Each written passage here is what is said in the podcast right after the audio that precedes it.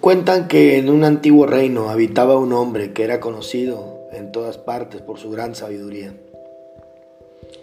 Al comienzo solo aconsejaba a sus familiares, a sus amigos cercanos. Sin embargo, su fama creció tanto que el propio soberano lo llamaba frecuentemente para consultarlo. Todos los días llegaban muchas personas a recibir sus sabios consejos. Sin embargo, el sabio notó que había varios que iban todas las semanas. Lo peor es que siempre les contaba los mismos problemas y luego escuchaban el mismo consejo, pero nunca lo ponían en práctica.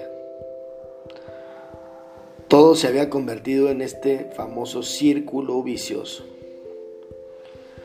Un día el sabio decidió reunirse con todos los consultantes frecuentes y luego les contó un chiste tan divertido que llevó a casi todos a que se murieran de la risa.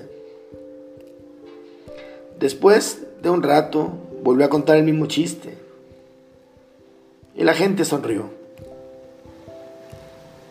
Después volvió a contar el mismo chiste y otra vez, hasta que al final todos estaban desesperados.